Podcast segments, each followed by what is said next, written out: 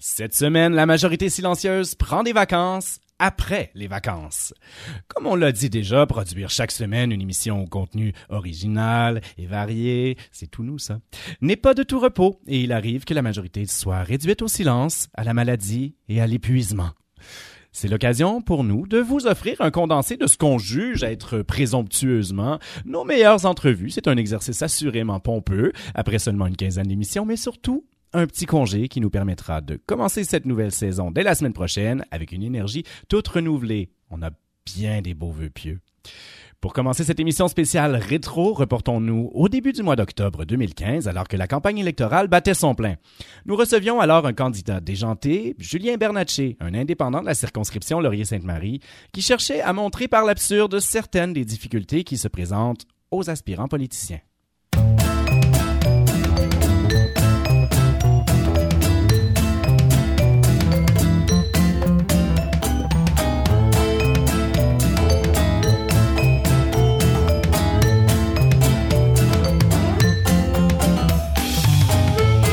La campagne électorale tire finalement à sa fin et il y a un candidat indépendant dans Laurier-Sainte-Marie qui s'est introduit dans la course in extremis. Oui. Julien Bernatchez, aussi connu sous le nom de Bande Pensante dans Salut tout le monde. certains milieux. Bonjour. Allô, ça va? Bonjour, Pas bonjour. pire, ouais. Comment on introduit ça, donc un candidat indépendant sans parti qui euh, s'inscrit à la toute dernière minute? Ben, ça prend beaucoup de lubrifiant, euh, en premier lieu. Ouais, hein. Oui. ça y aille euh, sans gêne. Et puis la, la- la- la vraie question, là, elle va être simple comme tout, mais Ouais. what the fuck? What the fuck? En fait, c'était avec... euh, je suis accompagné par Simon Jaudoin du Voir, euh, qui on, on, jase un peu tout ça, puis euh, j'avais émané l'idée de commencer à me lancer en politique parce que je viens de séparation, puis je me dis ça allait m'occuper l'esprit. Bande pensante au pouvoir, les ailes de poulet, le chou-fleur et la Pabst formeront leur propre groupe alimentaire et tous les restaurants de Laurier-Sainte-Marie devront obligatoirement inclure au moins un élément de ce groupe dans chacun de leurs plats.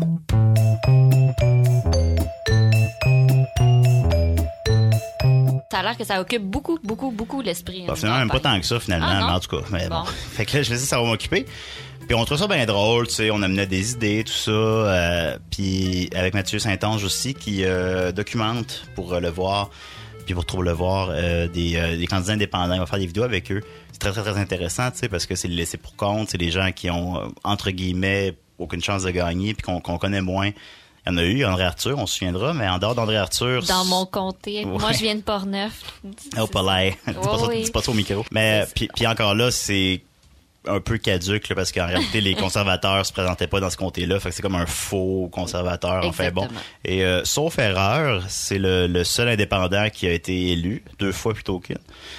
Euh, fait que les indépendants sont pas sont jamais élus puis on trouvait ça intéressant de leur donner une voix puis on trouvait peut-être intéressant de donner une voix à quelqu'un qui a particulièrement rien à dire alors euh, c'est un peu la, la base de ma démarche Ben, c'est un peu aussi la base de la majorité silencieuse, hein? Ouais, absolument, c'est ça. Donc, nous, on donne Alors, la bienvenue parole. parmi nous. Ben oui, c'est ça, Bienvenue c'est ça. parmi nous. Mais pas seulement ceux qui n'ont pas de voix, mais seulement ceux qui n'ont pas de voix et rien à dire. Là. C'est vraiment le, le fond du baril. là. C'est ça que je représente. C'est eux que je veux euh, représenter. Ben, tout le monde mérite d'être représenté, je pense, en Absolument. politique.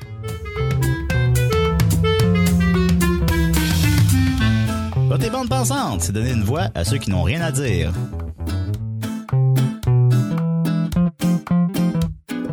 Tu as dit tantôt, euh, André Arthur est un faux conservateur. T'es un faux quoi? Moi, c'est, euh, je suis centre-milieu. Ah, c'est bon, ça.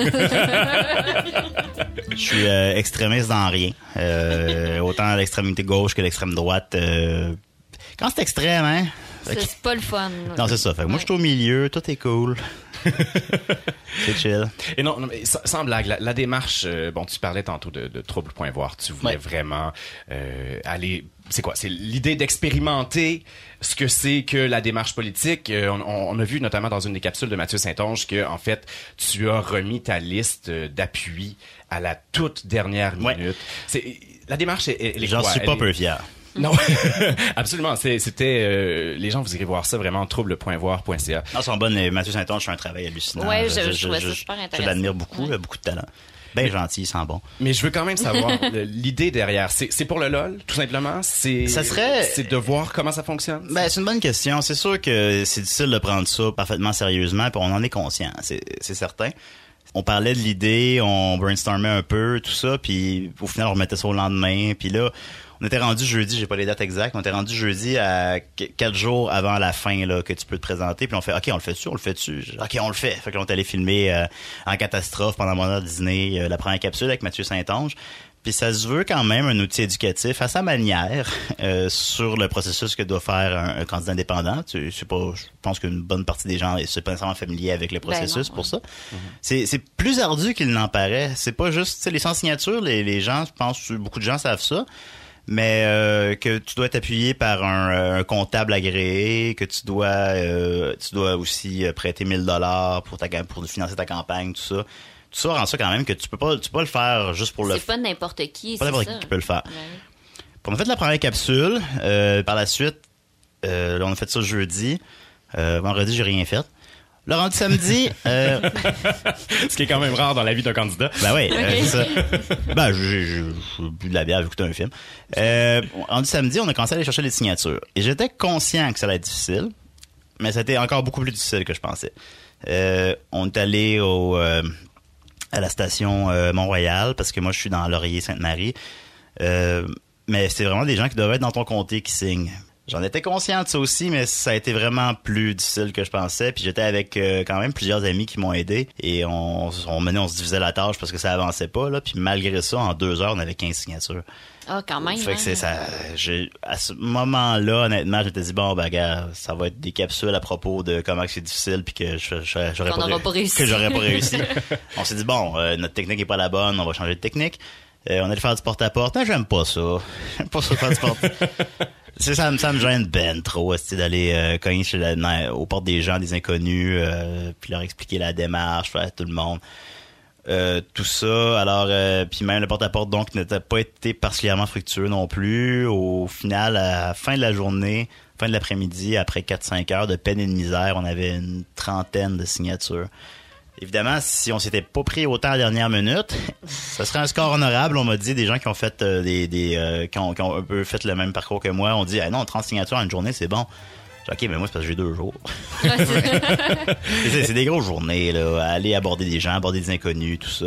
Il y a des gens qui sont très à l'aise avec ça, genre les politiciens. Mais moi, euh, je suis pas, je suis pas particulièrement à l'aise à aller dans, entrer dans la bulle des gens.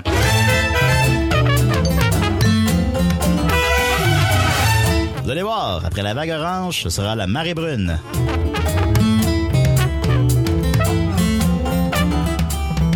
Comment les gens te recevaient? Tu sais, quand tu disais que tu faisais du porte-à-porte et que ça, ça te mettait un peu mal à l'aise, mais Ouais. les gens te recevaient comment? Donc, globalement, bien, les gens sont gentils quand même, euh, de, de ce que j'ai vécu. Là. Les, les gens sont gentils, mais ils comprennent pas, puis c'est pas de leur faute, c'est peut-être moi qui l'explique trop mal. là. mais euh, c'est c'est quand même assez difficile. Les, à la limite, maintenant, il faut ramasser les signatures en insistant un peu, puis moi, je suis pas comme ça. J'aime- fait, que, fait que j'étais pas très à l'aise là-dedans non plus. Fait que j'étais un peu découragé à la fin de la journée. J'ai bu mon six-pack vite, là. C'était euh, difficile. Puis ben, le lendemain, on a un peu modifié notre stratégie. Euh, on est allé au parc, euh, au parc Laurier. Euh, ça a été plus concluant. On allait voir les gens tranquillement, gentiment. Puis ça a été, ça allait plus vite. Mais encore là, on était bien loin du compte. Euh, finalement, ce jour-là, c'était la lune rouge. Alors Ouais, j'imagine ouais, que ça l'a influencé les gens ou je sais pas quoi. mais un ami, après moi, j'ai passé la journée à faire ça, puis j'étais plus capable. Puis on avait comme 70 signatures. puis C'est pour le Donc, ça avance midi. quand même, mais ça Ça avance. avance. Ça avance, mais avance. on a passé la journée là, à aborder des inconnus, tout ça. Euh, les gens, encore une fois, généralement très gentils, mais parfois cyniques, parfois avec raison, parce que je comprends Ta que... démarche est un peu cynique en elle-même, non? Je sais pas si cynique, le cynisme, c'est quand même une facilité. Je sais pas si cynique serait la- le bon mot, mais peut-être. Peut-être si quelqu'un plus de le... rester peut-être chez soi, rien faire. ou- Ben, c'est ça que je fais, par exemple. Fait que ça- Ouais, non, non, non, mais, mais, euh, non, mais quand même, euh, t'as ramassé les signatures. Les signatures. euh, le- Euh, les choses sont faites. Mais moi, je, je respecte l'opinion de quelqu'un qui considérait... euh, tu sais, j'ai j'ai des amis proches là, qui trouvent ça bien épais, ce que je fais présentement. Là. C'est- Ok. c'est- Je comprends que tout le monde... Ben, on peut prendre euh, Jean-François Mercier, qui a fait un Ouais, exercice, ouais, ouais. un exercice semblable, là, là je- trois ans, quatre En ans. 2011, Ouais. oui. de ça fait quatre ans. Euh, lui aussi, ben, tu sais, lui, ben, dans une plus grande échelle, évidemment. Là. Euh, il a reçu justement, là, plein de gens ont, vu ça avec beaucoup, beaucoup de cynisme puis tout ça. Puis c'est une opinion valable, selon moi. Là. Je je comprends que ça, c'est comme, ça peut être interprété comme rire là, du processus démocratique ou euh, tout ça. Ça se veut pas ça quand même. Ça se veut pas ça. Je pense que c'est pas ça.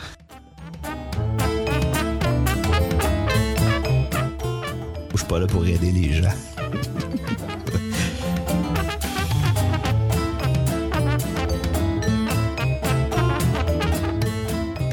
Tu le représentes? Comment tu le perçois, Ouais. toi?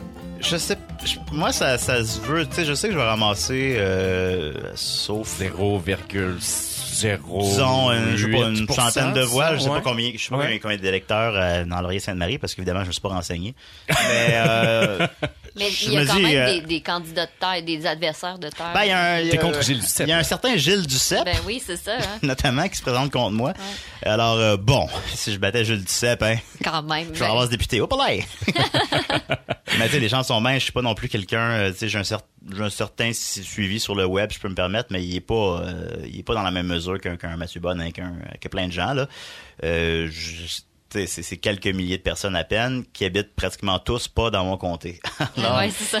fait que tu sais, si j'ai 100 voix là, je, je serais impressionné. On- Sur euh, 100 500. C'est 100 000, Ah, 500 100 000. 500. là, Bon, c'est 100 100 500. 480. Ah ben c'est plus que je pensais à en fait. convaincre. C'est 100 000, 500 000 personnes? Ouais. Tu me l'apprends, regarde, Ouais. tu vois, j'apprends sur mon comté. Ben Euh, ah ben, bon, peut-être plus que ça en voix d'abord, je sais pas. Mais tu sais aussi, euh, les gens, euh, souvent, ben, tout le monde connaît Gilles Duceppe, là, la, la majorité des gens. Mais euh, sinon, outre Gilles Duceppe, les gens ont plus voté pour un parti que pour la personne. On, on, on connaîtra pas le, le gars euh, du Parti communiste. Euh, puis probablement il est super intéressant, mais on le, on le connaît pas. Puis on va voter plus pour le parti que pour le gars. Euh, moi, ben il y a pas de parti en plus. Ouais, ça. Il y a même pas Bon. ça en arrière pour il y a euh, huit personnes qui se présentent dans son dans mon comté, incluant moi.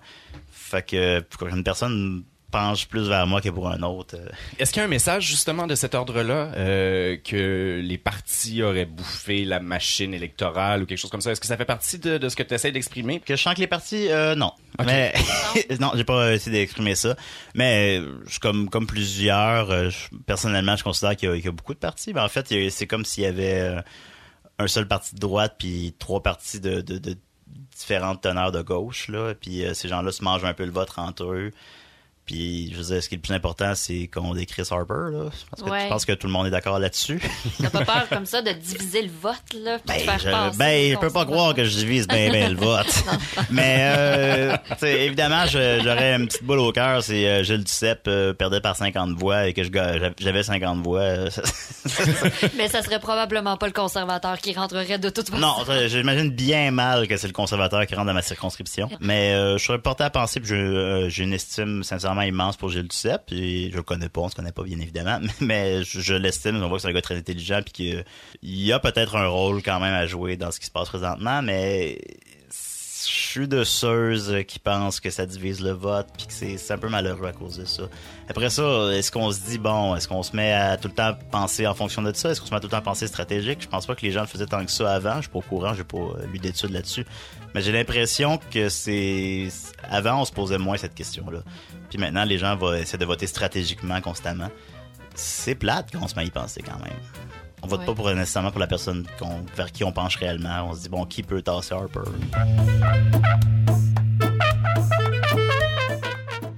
Quelques minutes à peine après que nous ayons fait l'annonce de notre réussite, Facebook a planté. Coïncidence ou conspiration?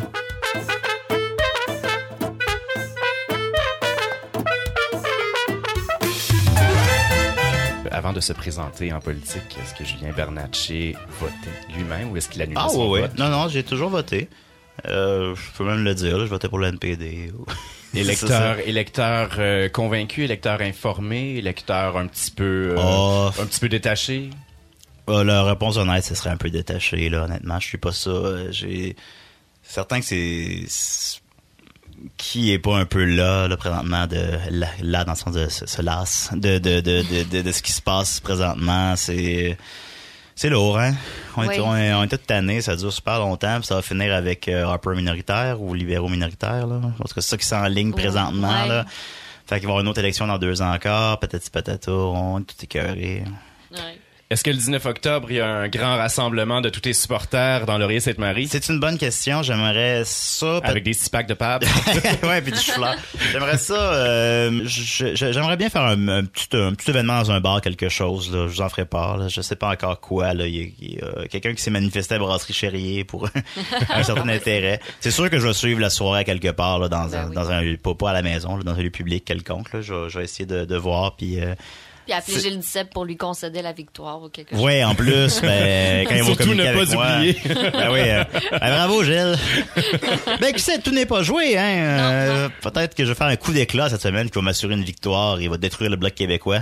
Ben justement, euh, on pourrait te donner l'occasion de te prononcer sur des sujets, des enjeux Ah, euh, chauds de la campagne. Faut que je fasse ça, hein. Ouais, ouais. Absolument, c'est nécessaire. On Exact. commence? Oui, on Absolument. commence. Oui. Nicab. Euh, tant qu'il est fait au Québec. Ah, j'aime ça, ça, l'achat local. Ouais. Les- Ouais. Le déversement des eaux usées dans le fleuve. Alors, je peux pas réutiliser le même gag, hein. Que- Je pense que ça, ils sont déjà faits au Québec. Euh, ouais, c'est ça. En fait, au Québec, ceux-là, on le sait. Euh, ben, c'est des produits québécois, alors j'ai rien contre. Ça peut faire rouler l'industrie du, des, des- Des- de, la, de la marde, là. Je te garde sur ce sujet-là. Partenariat transpacifique. Eh boy, j'ai pas vu ce film-là, je suis désolé.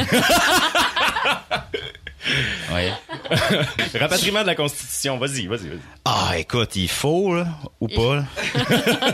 Les transferts fédéraux en santé. Ben, j'utilise tout le temps les transports en commun pour aller. Des, des transferts fédéraux, ah, ok. Euh, transferts fédéraux en santé, euh, euh, tant que c'est, c'est, je je suis pas. C'est bon. Réfugiés Bon. syriens. Réfugiés syriens, ben, on a tous vu la même euh, photo, hein. Ça nous a tous troublés sur les réseaux sociaux. Fait que, euh, heureusement qu'ils ont acheté le piton dislike sur Facebook. Photo de bébé? Photo de bébé, je suis pour. Euh, j'ai une photo de moi avec un bébé qui pleure. J'ai eu euh, 750 likes, c'était une belle journée. Julien Bernatchez, merci beaucoup. Ben, un plaisir. Mais ami. oui, merci. Merci à vous. Come on. Come on, s'il vous- s'il vous- s'il vous plaît. S'il vous plaît.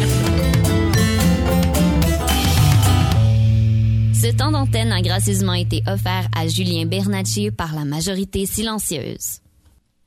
Ah, l'immigration. S'il y a un sujet qui est cher à la majorité silencieuse, c'est bien celui-là.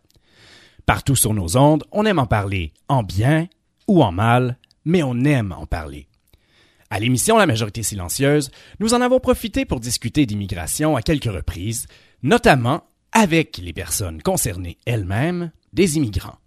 Voici en rappel une entrevue avec Mayra de Roussan, une jeune immigrante d'origine brésilienne récemment installée chez nous, ainsi qu'un échange avec Erika Alneus, une immigrante d'origine haïtienne de deuxième génération.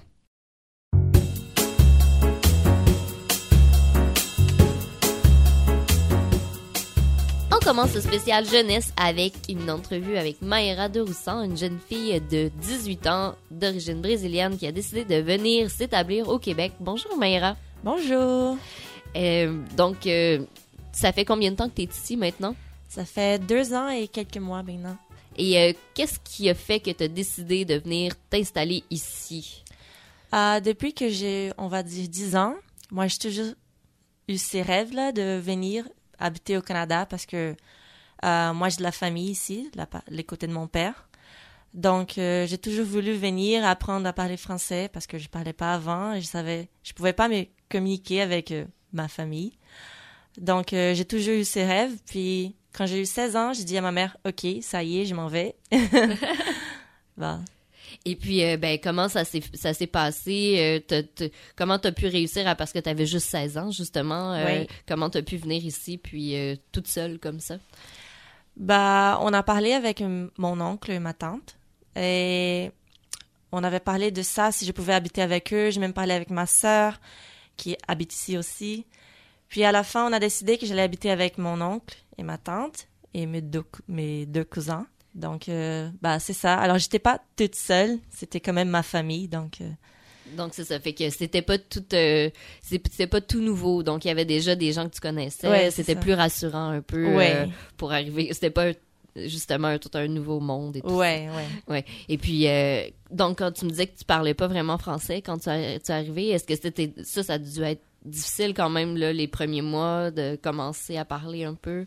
Ouais, c'était difficile parce que tu- moi, je voulais me communiquer, mais des fois, je savais pas comment, j'avais pas les mots, genre, dans ma tête. Puis surtout que c'était, comme moi, au Brésil, j'avais, j'avais fait, genre, quelques cours de français, mais c'était plutôt français de France. Alors, je suis arrivée là, puis il y avait des expressions que je, je comprenais pas, et aussi l'accent qui, moi, j'étais pas habituée, donc, euh, ça, ça a pris du temps. Mais quand je suis arrivée, je suis allée à une école publique, qui, ils ont un programme qui s'appelle l'accueil. Donc, euh, j'ai juste étudié français pendant une année au, complet, juste français. Puis alors, ça s'est bien passé, donc je suis là. Et oui, puis en plus, ton français est vraiment excellent, Ah, euh, je dois dire. Vraiment, ça paraît pas que ça fait seulement euh, deux ans que, que tu fais ça et tout. ouais. Oui. Euh, et puis, euh, donc, après ça, tu as décidé, après, un, t'as passé une, ça, une première année ici. Au départ, est-ce que tu avais prévu de rester juste un an puis de retourner? Ah oui, au départ, c'était juste un an que j'allais rester, mais j'avais toujours cette idée, genre, que, ah, peut-être que je vais, que je vais rester, mais ma mère, elle était comme, non, tu reviens, tu reviens, tu restes pas là-bas. mais à la fin, j'ai réussi de, de la convaincre, puis elle est venue aussi, Oui, elle est là, donc, euh, ouais.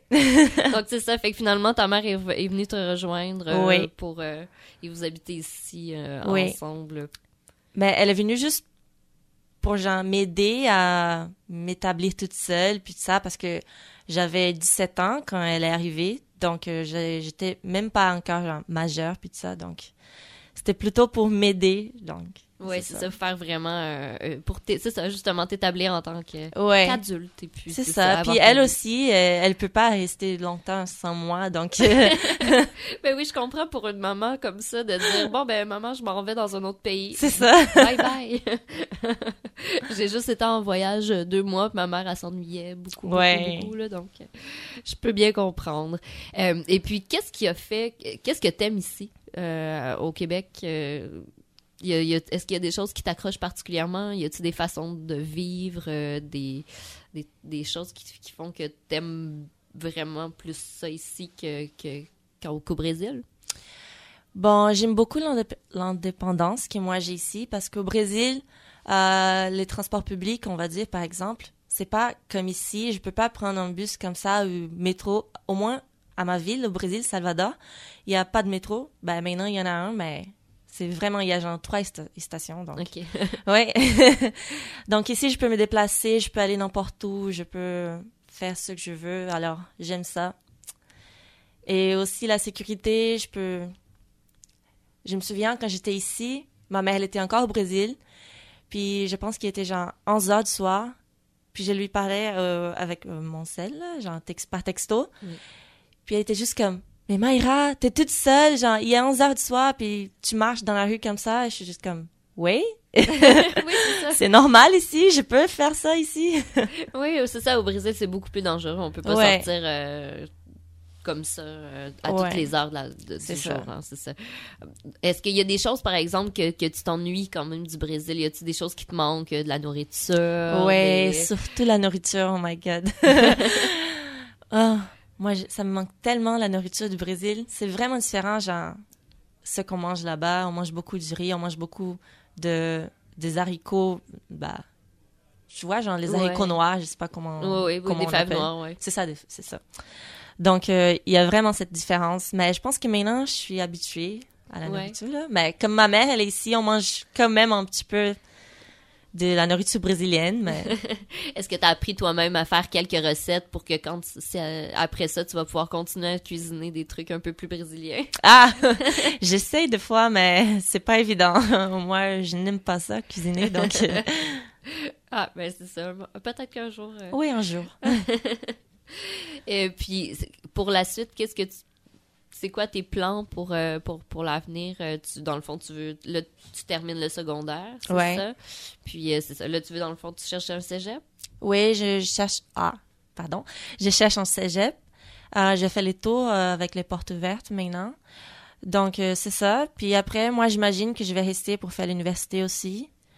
Puis peut-être après, je vais rester, peut-être je vais pas rester parce que moi, je sens que je suis une, une fille, une femme, que je fais pas partie d'un seul place. Donc, euh, euh, moi, je veux aller ailleurs. Je veux pas juste habiter au Brésil ou juste au Canada. Je veux chercher les, les options. Bah, regarder les options. puis- Ouais, tu vas être une, une globe trotteur, tu vas te Ouais. promener un peu partout. c'est ça. Ah, bon, ben, je pense que ça s'annonce très bien pour ta vie, euh, ma chère. Donc, Ouais. on te souhaite euh, la meilleure des chances. Merci. Ben, merci beaucoup à toi de- de- d'avoir parlé un peu de ton expérience ici, qui est, c'est vraiment pas toutes les, tous les jeunes qui vivent quelque chose comme ça. Donc, c'était bien intéressant. ben, merci beaucoup. De rien. Les ondes de Radio Centre-Ville, vous écoutez La Majorité Silencieuse avec Émilie, Félix, Jean-Philippe Maxime, Hamza, Marlène et l'oncle Marc. Aimez-nous sur Facebook ou facebook.com par oblique RCV Majorité Silencieuse. et réécoutez nos balades de diffusion en recherchant Majorité Silencieuse dans l'iTunes Store. Pour la majorité des sociétés occidentales, l'immigration constitue un moyen de pallier la décroissance démographique et le vieillissement de la population, en assurant le maintien d'un taux élevé de population active. En conséquence, la question économique, lorsqu'il est question d'immigration, bien qu'elle soit souvent éclipsée dans le discours populaire, est de premier ordre. Donc, on en parle avec Erika Alneus, qui est agente de sensibilisation en entrepreneuriat jeunesse au Carrefour Jeunesse Emploi d'Antique, Bordeaux, Cartierville. Bonjour Erika. Bonjour, ça va bien? Ça va très bien, toi? Ça va bien, merci. Donc, à quoi peut ressembler l'intégration économique des immigrants?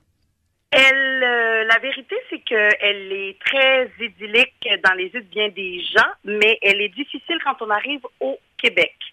En 2014, il y a eu près de 50 000 personnes qui sont arrivées au Canada, dont 68% qui proviennent d'une immigration qu'on appelle économique, donc des travailleurs qualifiés ou des gens qui ont la capacité de travailler et ils sont parrainés par euh, leur famille. Le problème est beaucoup plus quand ils essaient de trouver de l'emploi.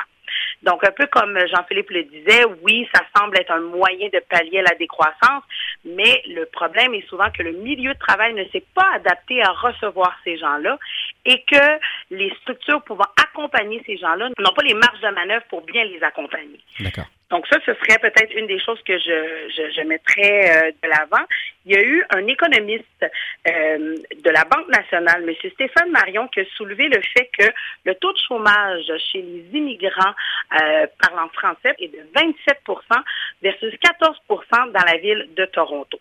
Donc, il y a un problème qui est assez important, c'est que beaucoup de gens sont intéressés à venir au Québec, mais comme je le disais plus tôt, l'intégration, elle est difficile. Il y a des très beaux exemples comme euh, Interconnexion, un projet qui a été euh, développé par la Chambre de commerce qui accompagne les immigrants à leur arrivée. Sinon, il y a aussi le fait que beaucoup d'immigrants ayant de la difficulté à pouvoir se trouver un emploi pallient et vont plus en entrepreneuriat. C'est le cas de certains clients que j'accompagne dans leur première, euh, dans les premiers balbutiements de leur idée d'affaires. Mais euh, c'est un problème qui est assez important parce que beaucoup de gens viennent avec beaucoup d'espérance et arrivent ici particulièrement désillusionnés. Mais donc, c'est ça, ça fait partie de ton métier que d'aider ces gens-là à, euh, donc se lancer en affaires dans le cas de ceux qui visent cela. Donc, tu fais partie de la solution. Je veux dire, ça fait partie des efforts qu'on fait chez nous pour aider les immigrants à s'intégrer économiquement. Moyen, euh, c'est un plan B. Euh, J'arrive vraiment comme solution plan B. Où beaucoup de gens, ce qu'ils aimeraient, c'est venir ici pouvoir travailler dans un emploi et faire partie de la population active dans, un, dans une réalité de salarié. Donc, j'arrive souvent en plan B. Et oui, effectivement, il y a des solutions qui sont intéressantes. faut pas oublier l'aspect région versus la métropole de Montréal. L'intégration des immigrants, elle est un peu différente par rapport à ça, mais oui, effectivement, dans le cadre de mon boulot, je peux, euh, j'aide particulièrement les gens au premier balbutiement. Donc, euh, j'ai une idée d'affaires, euh, j'aimerais ça faire ça, comment ça fonctionne. Il y a aussi d'autres structures qui accompagnent ces gens-là plus au niveau du démarrage ou de la croissance d'entreprise. Et c'est un phénomène qui est intéressant. Si je prends euh, euh, ce qu'on appelait la CEDEX Centre-Nord a beaucoup aidé le petit Maghreb qu'on retrouve pas loin euh, du métro Saint-Michel à se développer. Et ça, ça a été, je pense, pour la communauté euh, arabo-musulmane, principalement du, euh, des pays du Maghreb, un moyen pour eux de se développer une entreprise et de là, quelque part, se trouver un moyen de trouver un, un travail ou de s'en développer un. Est-ce que vous avez des statistiques sur ce qui fait que les, gens arrivent, pensent pouvoir se trouver un emploi et euh, ne le trouvent pas finalement en arrivant ici? Parce que moi, j'avais entendu dire que quand on faisait de l'immigration économique, on se basait sur les besoins en emploi qui étaient était actuel quand on faisait la présélection, mais que le processus était tellement lent que les perspectives d'emploi pouvaient changer tellement durant le processus avant que la personne arrive et que quand elle arrivait finalement, on n'avait plus vraiment besoin de cette euh, compétence-là. Est-ce que c'est un peu ça ou est-ce que c'est vraiment parce qu'il y a un préjugé défavorable quand on a un nom à connotation euh, étrangère ou je sais pas? Il y a plusieurs facteurs. Dans le cas de, du processus d'immigration, je me souviens avoir rencontré quelqu'un qui travaillait au MIDI, le ministère euh, euh, de l'immigration, de la diversité et de l'inclusion, qui nous disait que pour une personne provenant de l'Algérie, le processus est de 58 mois. Donc, quelqu'un, au départ, fait son processus, a de l'argent dans son compte, et euh, le, il reçoit sa lettre pour venir et sa situation a complètement changé. Et la, les raisons pour lesquelles on l'avait sélectionnée a aussi changé. Bon, si elle devait venir avec sa famille, il y a quelqu'un qui meurt. Donc, ça, c'est une des choses. Le processus est très, très long, tout dépendant les pays dont ils proviennent. Il y a aussi le fait que les employeurs sont en train, tranquillement, pas vite, de tenir compte de la valeur des immigrants dans le marché du travail. Faut pas oublier, et ça, personnellement, c'est un point de vue euh, que je défends beaucoup, c'est que les structures d'intégration, parce qu'il y a une chose d'émigrer, c'en est une autre de s'intégrer. Mhm. Et beaucoup de gens oublient ça. Que quelqu'un arrive ici, c'est une chose, mais qu'elle puisse vivre et s'adapter et comprendre les rythmes et mœurs d'un pays en est une autre. Une des choses qui est importante, c'est qu'il y a beaucoup d'organismes qui accompagnent les gens, euh, qui euh, qui euh, donnent des cours de francisation, mais qui, à long terme, n'ont pas les marges de manœuvre financières. On avait ce qui existait depuis 1964 jusqu'en 2000, les COFI, qui étaient les centres d'orientation et de francisation des immigrants, qui ont été abolis par M. Boisclair raison euh, de déficit zéro. C'est bien drôle, on dirait que ça revient, ça, Et aujourd'hui, les organismes qui prennent, qui accompagnent les, l'intégration des immigrants n'ont pas nécessairement la marge de manœuvre de faire ce qui existait auparavant. Donc ça, c'est une des choses. Il est important de souligner, immigrer en est une autre, s'intégrer en est tout autre. Et je pense aussi qu'il y a une méconnaissance et euh, une relation vers l'autre qui est un peu... Euh, qui est difficile, je pense, pour les Québécois. Euh, on a eu le cas des Boat People. Oui, ça prend un certain temps, mais quand même, les Québécois ont, euh, ont les bras ouverts. J'ai encore la foi en cette société-là, mais c'est sûr que tout ce qui se passe à l'international semble faire peur aux Québécois. Donc, c'est une réalité que les communautés arabo-musulmanes et qui fait qu'ils ont énormément de difficultés à se trouver un emploi. Je vais prendre le quartier dans lequel je travaille. Je travaille dans l'arrondissement Annecy, Bordeaux-Quartier-Ville, mais il y a un quartier à Annecy une des choses les plus euh, un peu impressionnantes, c'est que le quartier, un des quartiers les plus pauvres, est celui qui est le plus éduqué. Donc, je pense que c'est là le nœud de la guerre. J'ai rencontré euh, Monsieur Sergio Escobar, qui a parti, qui est le responsable de Founder Institute ici au Québec, et qui nous a soulevé, qui nous a présenté une statistique 90% des immigrants qui sont des investisseurs restent en moyenne trois mois à Montréal. Et après? Pour Toronto. Toronto. Ah, mais ben oui. Hein. Partent aux États-Unis ou ailleurs. Parce que c'est beau de se dire ils viennent avec de l'argent, mais si on n'a pas envie de les faire sentir comme chez eux, pourquoi ils devraient rester? Absolument. Puis on parle pas nécessairement de on parle de millionnaires qui viennent d'ailleurs, qui décident de dire ben moi mon argent ou mon expertise ou ma plus-value n'intéresse pas les Québécois, pourquoi je resterais? Donc, on a une vision par rapport à l'immigration qui est différente.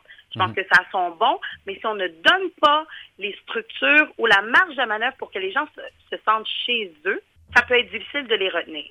Sur ça, ma chère Erika, je pense que tu as bien expliqué euh, ton travail et puis comment ça peut aider justement à pallier à, toutes ces, à tous ces problèmes d'intégration-là, justement d'avoir des ressources comme celle-là et on souhaite qu'elles soient toujours aussi bien financées par le gouvernement. Oui, et une des choses importantes, c'est aussi que la population puisse voir la plus-value et l'échange que cela apporte. Je pense que c'est, c'est quelque chose de certes économique, mais il y a des humains derrière cette économie-là, il ne faudrait pas les oublier. Ben, un gros merci, ma chère Erika.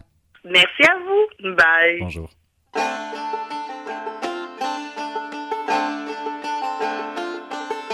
La boucane qui sortait la cheminée était noire, noire, noire.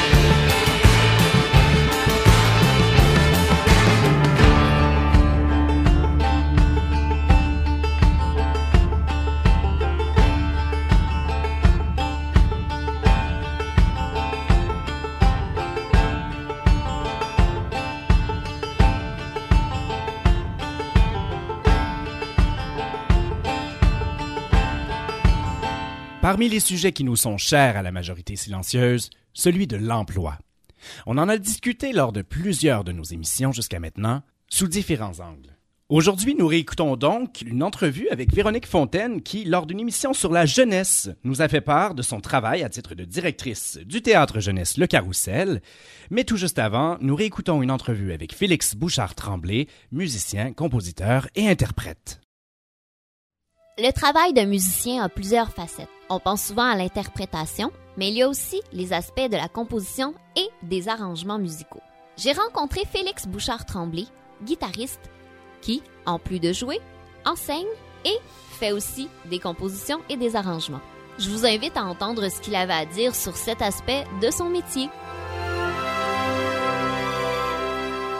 Pour ce qui est de la, de la composition, l'arrangement, en ce qui me concerne moi, les jobs que j'ai eus, c'est surtout au niveau euh, de faire des adaptations un peu plus pour euh, des contextes en général. le client arrive puis il nous dit bon ben moi j'ai cet événement là ça c'est mon groupe puis j'aimerais ça avoir exemple euh, euh, 20 cordes ok là quand tu fais de l'arrangement, de l'orchestration, une des affaires qui est super importante, c'est vraiment bien connaître chacun des instruments pour lesquels tu écris. Si tu connais pas les registres des instruments puis que tu écris des trucs trop bas ou trop haut pour eux, ça fonctionnera pas. Tout simplement parce que ça se peut que tu puisses juste pas le jouer sois carrément. pas capable Que l'instrument. Ben c'est ça, ça. l'instrument peut pas. Un- sur un violon, ben tu peux pas aller plus bas qu'un sol. Si j'écris un fa, puis il va, il va juste me faire ben là, Je peux je pas. peux pas jouer ça, tu sais. Il faut aussi que tu saches pour qui tu vas écrire. Tu sais, si c'est un orchestre professionnel, ben, il n'y en a pas de problème. Les autres, ils jouent tout, tu sais. Ils vont tout bien faire sonner. Mais si c'est des gens peut-être un peu plus amateurs, ben là, il faut que tu adaptes aussi euh, ton écriture en conséquence. Moi, j'ai fait beaucoup d'arrangements pour les instruments avant aussi. Tu exemple, un trombone. Un trombone dans l'aigu, ça chante super bien, C'est super agile. Les mouvements de coulisses sont beaucoup plus petits lorsqu'on est dans l'aigu. Alors que quand on est dans le grave, c'est des mouvements qui sont très grands. Puis en plus, le trombone doit articuler chacune des notes. Lui, il doit chanter avec sa bouche chacune des... Pas comme un sax. Un sax, il peut faire un long souffle puis faire... Ça va C'est très agile, un sax, comparé, exemple, à un trombone, tu sais. Ou une trompette. Une trompette, c'est super physique. tu sais. Une trompette, si t'écris trop haut, le, le trompettiste va te détester, puis tu vas le brûler, il sera plus capable de jouer. puis-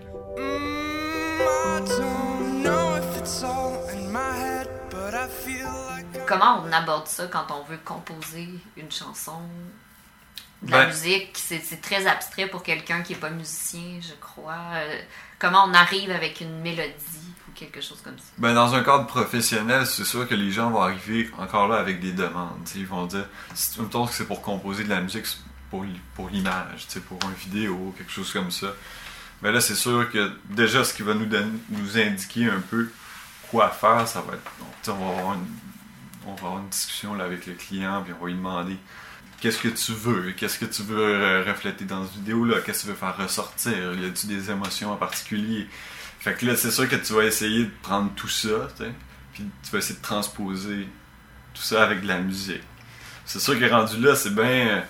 C'est quand même bien subjectif, ça. Il y a pas vraiment. Il y a des gens qui décident de mettre des fois de la musique qui est comme super lente sur quelque chose qui est très. avec full d'action, puis ça donne un effet qui est super, tu sais, mais c'est autre chose. Le nombre de choses qu'on peut faire, c'est assez vaste. C'est que ça dépend de ta vision. C'est vraiment de bien catcher ce que le client veut. Souvent, tu essaies de voir aussi qu'est-ce qu'il aime, qu'est-ce qu'il écoute. Euh, lui, déjà, s'il y avait eu de la musique à mettre là-dessus, qu'est-ce que ça aurait été? Tu essaies de voir, tu d'aller chercher vraiment le plus de réponses possible pour pouvoir t'orienter. Parce que c'est, comme je disais, c'est super subjectif tout ça. Silence exposes the emptiness. Tu peux poser des questions au niveau de l'instrumentation des fois aussi. Tu sais, des fois, il y en a qui disent Ah, moi j'aimerais bien ça avec du violon. Bon, ok. Il y en a qui disent Ah, moi je veux que ça soit vraiment rythmique, là, percussif, là, africain. Fait que, ah, ok, bon, ok. Ça te donne toujours des indications sur vraiment comment t'orienter. Après ça, il y, a un, il y a un bon travail d'écoute que tu peux faire aussi par, si les gens ils te donnent des, justement des, des références comme ça. Tu sais, ben là, tu fais, ok, bon, je vais aller écouter. Tu, fais de l'écoute. C'est comme si tu pognes un, contrat aussi, que là, c'est tu fais des arrangements de brass, puis le gars, il dit, je veux que ça sonne, euh, tu sais, vraiment funky, là, Tower of Power, des affaires de même. Ça peut être une super bonne idée d'aller écouter Tower of Power, repiquer des lignes, des rythmes, des affaires clichés là-dedans pour pouvoir t'inspirer là-dedans dans ton écriture après ça. Moi, l'inspiration comme ça, là, qui vient euh, par magie, je crois plus ou moins à ça. Ça peut arriver. Je pense que c'est pas toujours ça. Toutes les musiques que vous avez entendues au cours de ce reportage sont des compositions ou des arrangements de Félix Bouchard-Tremblay.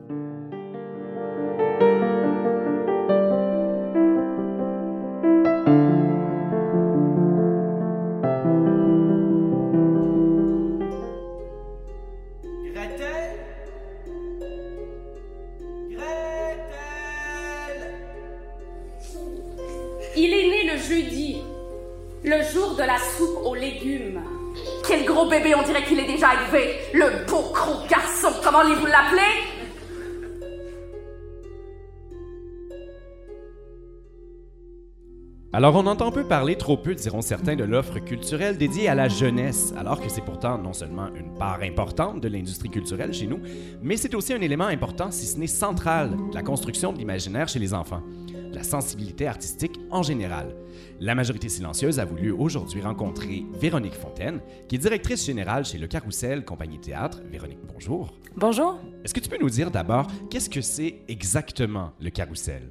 Le Carrousel, c'est une compagnie euh, de création, production, diffusion, en fait, qui euh, produit des productions théâtrales, tout simplement, mais en direction d'un public spécifique, les enfants.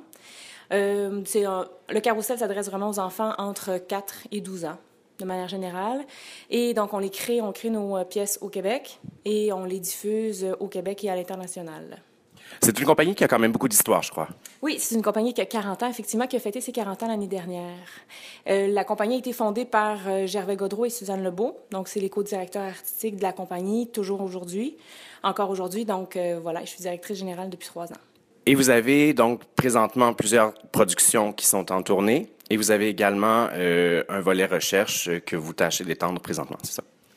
En fait, la mission première vraiment du carrousel, c'est de créer, de produire les œuvres théâtrales. Euh, les directeurs artistiques, depuis 40 ans, depuis 30 ans, se sont vraiment euh, penchés sur la question de notre mandat même, qui est quoi dire aux enfants, comment leur parler, comment leur adresser des thématiques comme le deuil, comme les enfants soldats, comme la fratrie. Donc, c'est vraiment le travail de Suzanne Lebeau, qui est vraiment l'auteur de la compagnie, qui se penche sur ces questions centrales et qui veut vraiment s'adresser aux enfants à la hauteur de leur regard.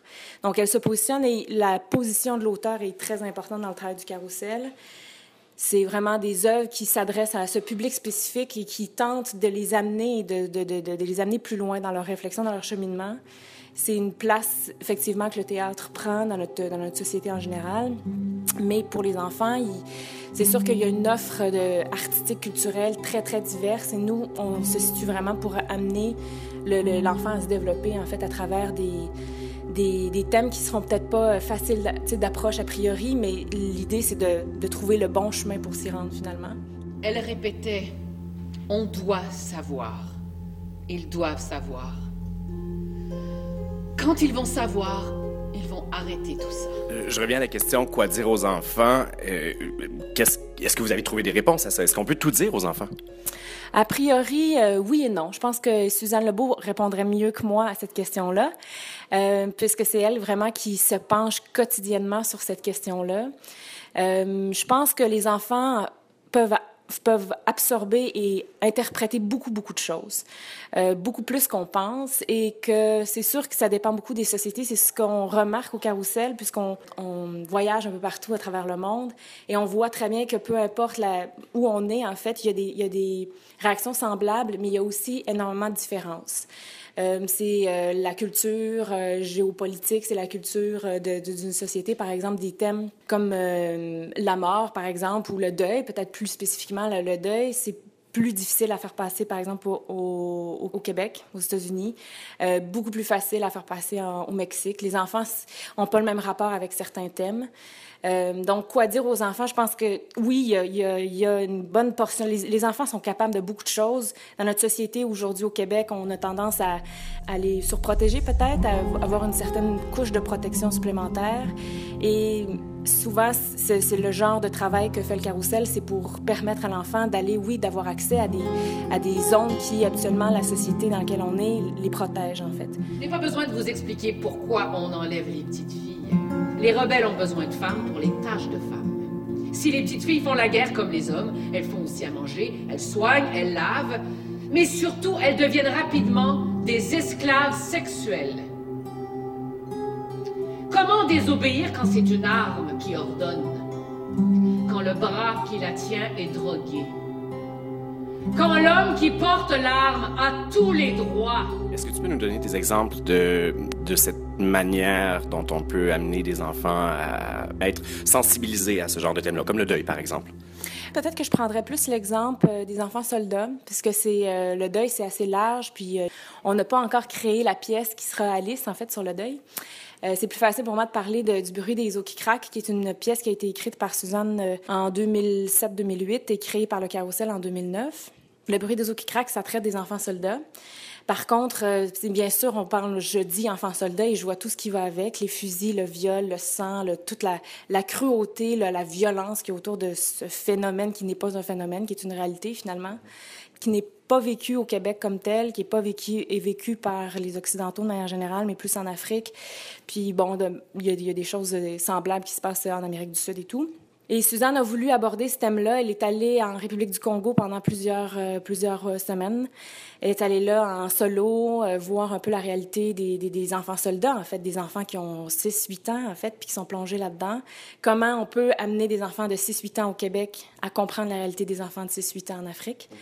Euh, c'est sûr qu'il y a un, un gros travail de d'auteur justement sur bon, faut que je leur parle de cette thématique-là. Suzanne, sa spécialisation, si on veut, depuis 30 ans qu'elle écrit en direction des enfants, elle a utilisé, si on veut, le chemin de l'espoir. Le bruit des eaux qui craquent, euh, c'est le, voyage, si on veut, de deux enfants qui quittent, qui s'enfuient de leur euh, zone de guerre, qui quittent leur clan pour retourner à leur village. L'objectif, il est là. Et donc, la pièce, c'est seulement la fuite. Et l'arrivée, donc la fuite, il y a vraiment quelque chose de positif qui arrive à la fin. Ils sont re- repris par une infirmière. C'est la seule figure adulte qu'il y a dans, dans cette pièce-là. Donc l'enfant, lui, voit pas la violence, il voit la peur. Il voit, oui, il y a des fusils, mais bon, on les utilise pas. C'est vraiment, c'est, là, on parle d'un, contexte, d'un- d'une scénographie. Mais on n'a pas le, tout le viol, la violence, le sang, c'est pas abordé en fait de manière frontale. Donc c'est euh, des éléments qui font partie de, de, de, de la peur en fait des enfants qui elle la peur elle est universelle. Peu importe euh, que ce soit vraiment spécifique à la guerre ou à d'autres choses, on a tous besoin de fuir en fait jusqu'à un certain point. Et ce que la pièce nomme dans le fond, c'est que il y a de l'espoir au bout puisqu'ils sont repris, ils sont accueillis par une, une, une adulte en fait et, euh, et que ça se passe relativement bien, c'est-à-dire qu'ils sont, qu'ils retrouvent une certaine sérénité en fait dans leur vie. Et donc c'est sûr que cette pièce-là, quand elle a été présentée au Québec, elle a créé une onde de choc. C'est incroyable. Les parents se disaient mon Dieu, ça traite d'un thème qui est beaucoup trop frontal, puisque notre imaginaire d'adulte il, il est développé, mais celui des enfants. Puis on parle d'une pièce qui s'adresse quand même à des enfants de 9 ans, 8 ans peut-être et plus. Donc on ne parle pas de jeunes enfants non plus euh, de 4 ans. Il faut se comprendre aussi que le, le travail du carrousel est très important, spécifique aux âges. On fait un travail assez euh, pointu pour bien savoir à quel âge s'adressent les, les pièces qu'on crée. Donc, euh, donc c'est ça. Donc, le bruit des eaux qui craquent, c'est, cet angle-là. Chaque pièce a un angle très précis. C'est toujours prémédité, si on veut, puisque c'est le travail que Suzanne Lebeau poursuit depuis 30 ans, qui est celui de, de, de dire je suis une auteur, je ne peux pas tout écrire, ce n'est pas moi comme adulte spontanéité, il faut vraiment que je, je, je, je, je me place à la hauteur des enfants et donc une censure, une auto-censure de l'auteur qui est présente dans le travail de Suzanne, qui dans le travail du théâtre jeune public de manière générale aussi, qui est peut-être pas aussi présente cette censure-là dans le théâtre adulte par exemple ou dans d'autres formes d'art. Et la tentation qui surgit. Ah Ah, la tentation La tentation folle de voir rôtir le petit frère comme un poulet sur sa broche pour ne plus jamais, ne plus jamais l'entendre pleurer. Ou dire moi aussi Moi aussi, moi aussi, moi aussi, moi aussi, comme un écho. Fini. Enfin, fini l'histoire du petit frère. Fini l'histoire d'Ansel et Gretel. on parle de, de, de cette part-là d'éducation, c'est pas strictement de dire ah mais on offre aux enfants une éducation culturelle, c'est vraiment partie intégrante de leur développement tout court. Ce qui est étonnant, en fait, avec l'art théâtral, c'est que les enfants sont, euh, vivent une histoire, mais la vivent en vrai. Et donc, l'émotion est à son climax pour eux, puisqu'ils sont très, très habitués aux écrans, de plus en plus habitués aux écrans, ils sont de plus en plus habitués au cinéma, aux tablettes. Et on remarque qu'ils sont de moins en moins habitués à venir au théâtre, ou du moins, il y a encore des enfants, je veux dire, ça arrive souvent que tous les enfants qu'on rencontre dans les salles, c'est leur première sortie au théâtre. Ça arrive chaque année, c'est pas un public qui grandit avec nous, c'est un public qui, qui se renouvelle constamment. Et il y a des chocs, on le voit des fois, il y a des enfants qui sont foudroyés par le fait que ça se passe réellement devant eux. En fait, il y a un, il y a un, il y a un temps aussi, à un moment donné, ils comprennent que c'est tout ça est, est, est de la fiction, mais le, au début, c'est très, très mince. Suzanne prend souvent la, L'exemple, parce que Suzanne Lebeau était, était elle-même actrice au début début, et elle a fait un théâtre où euh, un des personnages faisait du mime en fait, donc était muet, alors qu'elle elle parlait. Puis à la fin de la représentation, les enfants allaient voir l'autre comédien en mimant comme il était convaincu qu'il ne parlait pas alors que c'est un comédien qui parle. Le, théâtre a ça d'incroyable et on, en tout cas, on est convaincu que, d'avoir accès à ce théâtre-là jeune, ça permet à l'enfant de développer un imaginaire qui ne développerait pas autrement, finalement. Et la pratique de l'art théâtral est une, une, autre manière aussi, une autre manière de, de se développer aussi, puis d'interagir avec l'extérieur. À New York, Paris, Berlin, Londres, Tokyo, on ne parle que du crash. Crash Le mot fait rugir les banquiers. Petit Pierre prend son oreiller et sa couverture et va dormir dans l'étable, à côté de Fleurette qui rumine sans bruit. Qu'est-ce que vous avez comme production présentement au Théâtre Le Carrousel qu'on peut voir? Donc cette année, euh, on peut voir une pièce qui s'appelle Petit Pierre, qui a été créée en 2000 et qu'on a ressorti l'année dernière pour notre 40e anniversaire et que j'ai vu l'année passée pour la première fois, moi, en, vrai. Et j'ai pleuré tout le long. C'est extraordinaire. J'ai pleuré tout le long. Je suis du tout le public cible. Je suis du tout le public cible. Euh, Petit Pierre, c'est en fait basé sur une histoire vraie d'un homme qui s'appelle Pierre Avazard, qui est, euh, qui est un homme qui a vécu pendant le 20e siècle en France euh, qui est né euh, bossu, en fait difforme, qui a été euh, nécessairement exclu de sa société tout, de son cercle, si on veut. Et le 20e siècle, c'est les deux guerres mondiales. Lui n'était pas apte à faire la guerre, donc il était garçon vaché. Il s'occupait des vaches et il a, développé euh, tout un manège que j'ai eu la chance de visiter, euh, qui est à Dissy actuellement en France, qui s'appelle, qui est dans un musée qui s'appelle la Fabuloserie. Et donc le manège est installé là. C'est un manège énorme et, euh, et tout, c'est tout un mécanisme. Il y a énormément de, de, bonhommes. C'est vraiment de l'art brut en fait. C'est une personne, lui a confectionné l'ensemble du manège qui est en bois, en matière recyclée, en métal et tout ça. Il y a des, des écriteaux, des panneaux qui avaient écrit, bon, passez par ici, tout ça.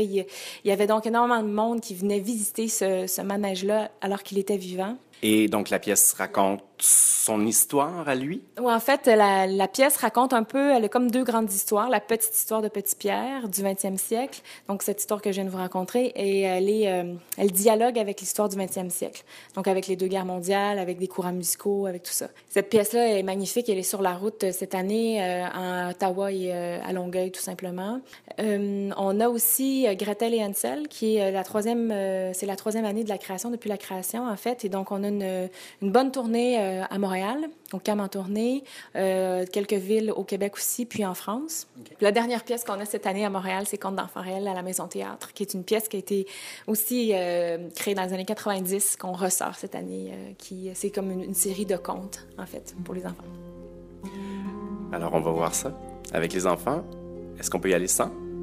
Oui, absolument, absolument. C'est une pièce de théâtre. Vous pouvez y aller sans les enfants, sans problème. Véronique Fontaine, merci beaucoup. De rien, ça fait plaisir. Le vert de l'herbe est encore vert. Le bleu du ciel est bleu, comme si rien ne s'était passé.